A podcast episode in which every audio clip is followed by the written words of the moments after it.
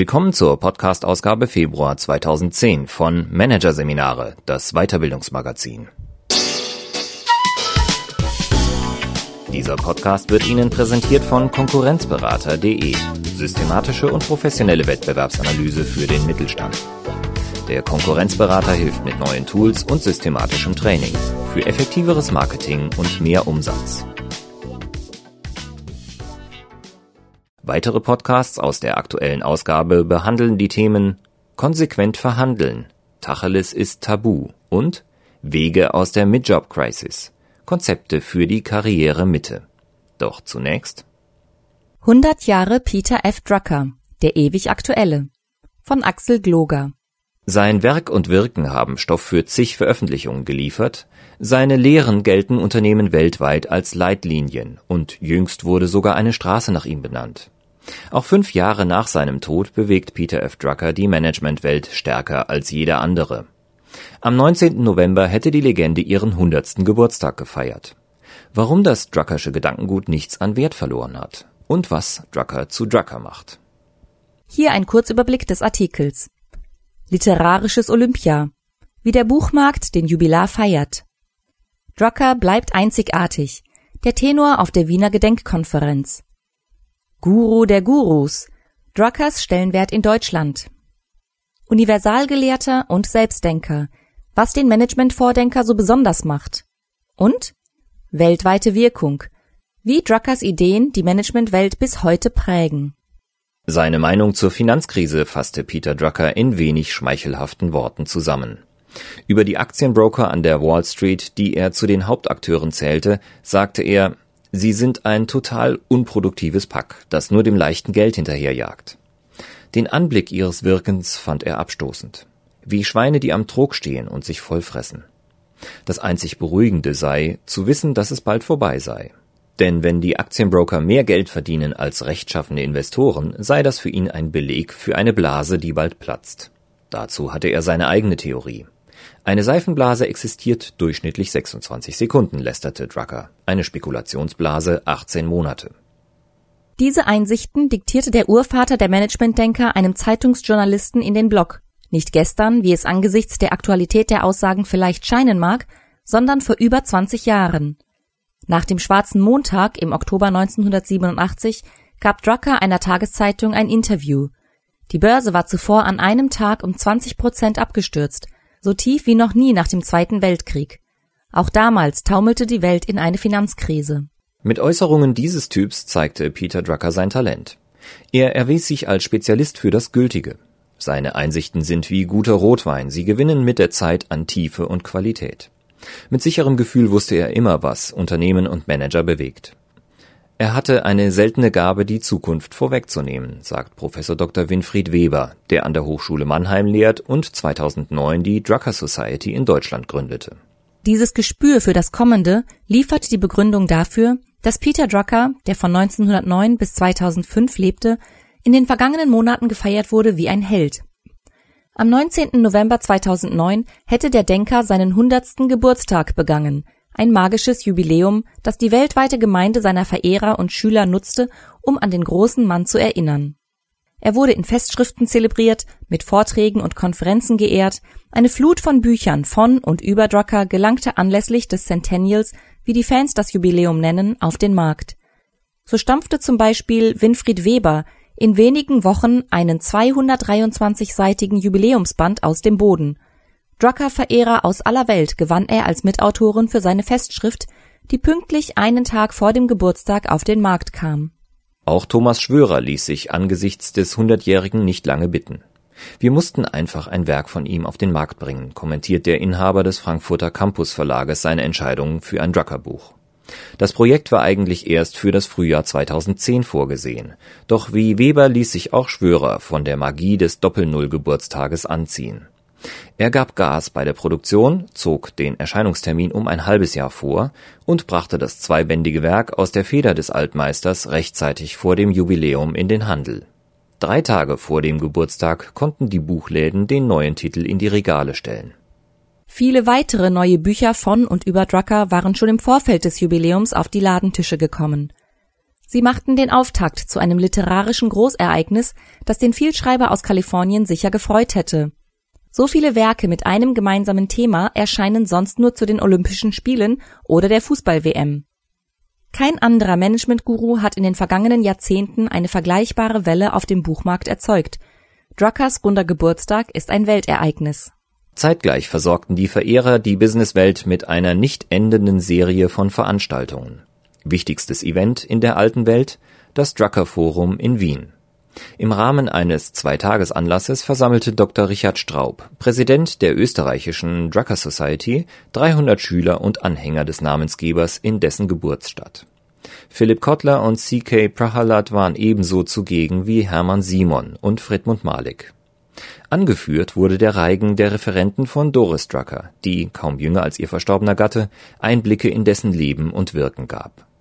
In einer sehr persönlichen Rede würdigte Adrian Wooldridge, Management Editor beim Magazin Economist, den Jubilar. Bei allen großen Trends war er stets der Erste, der sie erkannte, sagte der Brite. Den Siegeszug des Wissensarbeiters, die Vormachtstellung Japans und der asiatischen Tigerstaaten, die Globalisierung, all das sagte er zutreffend voraus.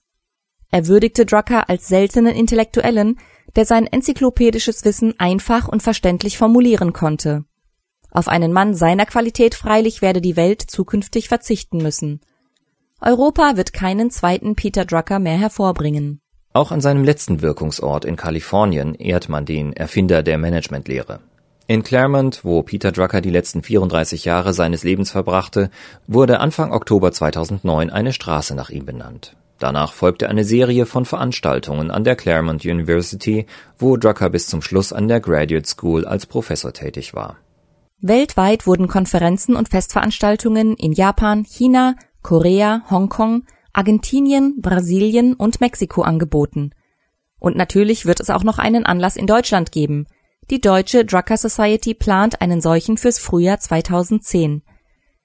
Denn auch hierzulande gilt Drucker als der Managementvordenker schlechthin.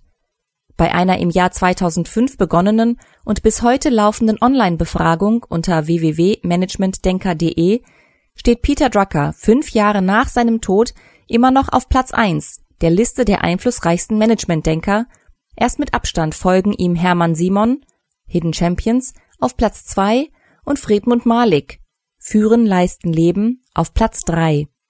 Gut 50 Prozent der abgegebenen Stimmen konnte der Gewinner der Abstimmung einheimsen, den verbleibenden Rest müssen sich alle anderen Managementgurus teilen. Solche Umfrageergebnisse die Vielzahl der Jubiläumsveranstaltungen, die Fülle von Veröffentlichungen, all das führt zu einer Frage. Was macht Peter Drucker so besonders? Er hat ein integriertes Verständnis von Management entwickelt. Er sah Management immer in seiner Wechselwirkung zur Gesellschaft, sagt Professor Rudolf Wimmer, Mitinhaber von OSB International, einer Unternehmensberatung in Wien und Hochschullehrer an der Universität Witten-Herdecke. Strategische Führung habe der Altmeister nicht als isolierte Disziplin, sondern immer im Kontext der gesellschaftlichen Zusammenhänge gesehen. Er war einer der letzten Universalgelehrten, pries Professor Dr. Hermann Simon seinen Freund und Weggefährten in seiner Rede auf der Wiener Konferenz. Damit unterscheidet sich der Jahrhundertdenker vom gesamten Rest der Betriebswirtschaftslehre. Diese ging den entgegengesetzten Weg. Sie teilte das Thema Unternehmen in viele kleine Arbeitspakete auf die BWL ist sehr stark in Subdisziplinen aufgespalten, stellt Professor Wimmer fest. Aber wer immer nur isoliert Controlling, Strategie, Marketing oder Personalmanagement betreibt, verliert den Blick für die Zusammenhänge. Zudem war der Jubilar ein Selbstdenker. Er ließ sich nie gefangen nehmen von den jeweils herrschenden Schulen in der Managementlehre, bekundete Experte Wooldridge. Der Altmeister habe seine Wahrnehmung sehr breit angelegt, auch scheinbar nebensächliche Aspekte in sein Denken einbezogen und daraus ungewöhnliche und oftmals neue Schlussfolgerungen formuliert. Auf die Frage, woher er seine Einsichten beziehe, antwortete Drucker einmal in einem Interview vom Zuhören. Und nach einer halben Sekunde Denkpause ergänzte er, ich höre mir selbst zu. Viele seiner großen Ideen entwickelte er allein in der Abgeschiedenheit seines einfachen Hauses, ein paar Straßen vom Campus der Claremont University entfernt. Mit dieser Vorgehensweise erreichte er einen Wirkungsgrad, den nie ein anderer Managementdenker erzielte. Überall in der Welt wenden Unternehmen Druckers Ideen an.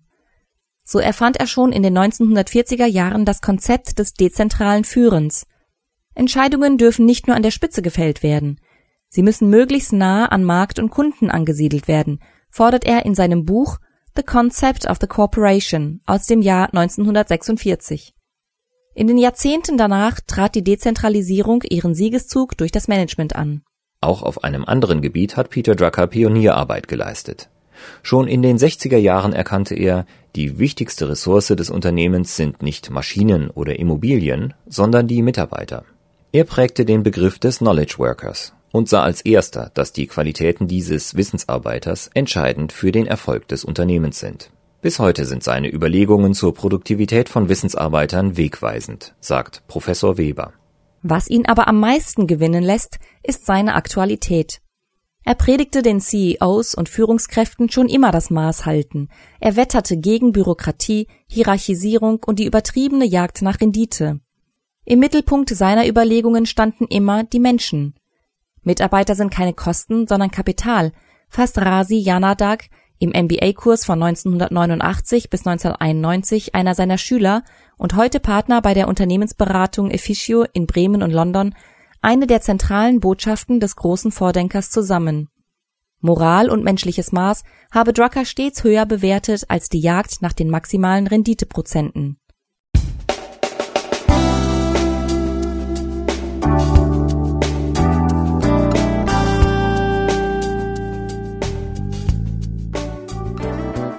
Sie hörten den Artikel 100 Jahre Peter F. Drucker, der ewig aktuelle von Axel Gloger aus der Ausgabe Februar 2010 von Managerseminare, produziert von Voiceletter. Weitere Podcasts aus der aktuellen Ausgabe behandeln die Themen Konsequent verhandeln, Tacheles ist tabu und Wege aus der Midjob Crisis, Konzepte für die Karrieremitte. Weitere interessante Inhalte finden Sie auf der Homepage unter managerseminare.de und im Newsblog unter managerseminare.de slash blog.